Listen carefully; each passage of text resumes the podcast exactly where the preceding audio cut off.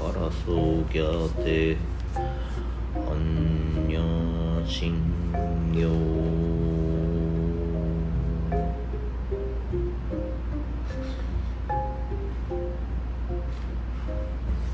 今私の興味ってはい。本当にそれこそあの母も亡くなったからあ死んだ後ってどうなるのかなってえ。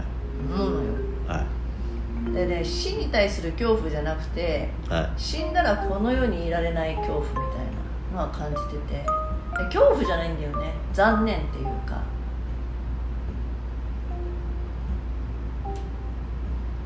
その感情までもがなくなるんだとは思うのよ。うん。本当は。うん。脳もなくなるわけだから。魂っていうのはまあ仏教では魂ってものは残るといううんことだからああやってな、ね、何周期何周期ってやるんだろうと思うけど、うん。まあ、その魂が宿るのは自分ではなくて相手なんだと思うんだよね。相手に残るなのも残された人に残るって意味だと思うんだよね。うん。自分には残らないから自分はなくなるよ。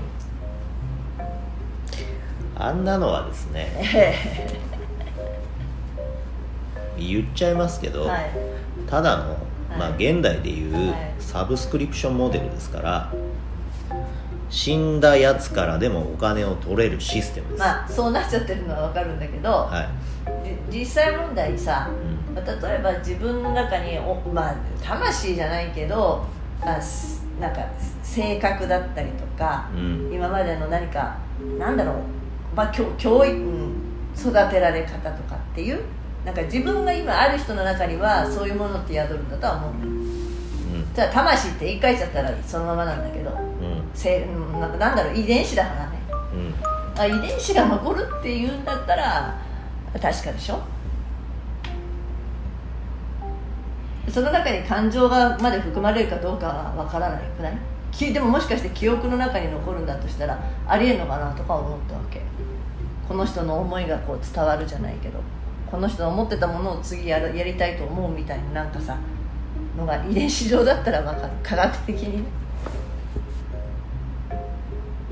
いやちょっとわかんない。わからない。だから体が、えー、と黒みたいになるのはもう科学的には分かってんじゃん。あのその物体としてこうこれとこれとこれを組み合わせればこうなるみたいな。ゲノムっていうの、うん、うん、ゲノム解析も済みました、うん。でクローンができる技術もあります、うんでも全く同じように、うん。作れたとして、うん。果たしてそいつは俺なのかっていう話じゃん、それがここに書いてあるうん、多分俺じゃないんですよそれは、うん別の僕にとても似た生き物っていうだけであって、でも今言われているのはその脳のその人のまあデータみたいなやつ？あ。言葉だったり思考だったり作品だったりももう今もなんだパソコンのソフトと同じで、うん。えー、とデータをススキャンしとくみたいな、でそれをに基づいた感情っていう考え方をするならばよ。思いとかだったらそれが今と保存できるんじゃないかっていう研究は研究でしているんだって。うん。こっちの物体に関しては分かるよね今。なんか細胞が細胞移植でまた作れるってなってきたらさうん。それは可能だと。うん。やるやらないの問題。うん。で逆にそのその人が本当に自分が自分であると思うのは記憶だったり本当脳の中のこのなんていうの、まあ、データだとしよう。うん。でもそれってこの脳のデータ自体も自分の中でアップデートされるわけじゃん。幼幼稚園の時の脳とかさ若かりしの頃の脳とかさ、うん。えっと、今だったら年取ってきた私の脳ってあるじゃない？うん。じゃあその脳のどの部分が私であるかみたいな議論になってくるんだって。うん。じゃあどうせならそのアップデートを例えばさ死体としたらよ、うん。もういい。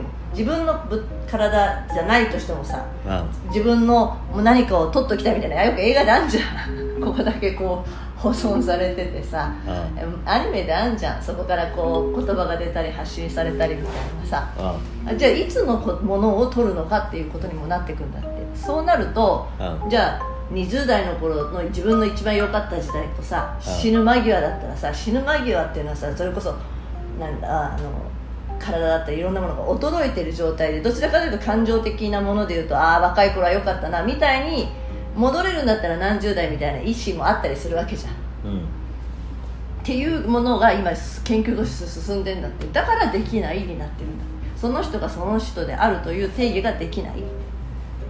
うん。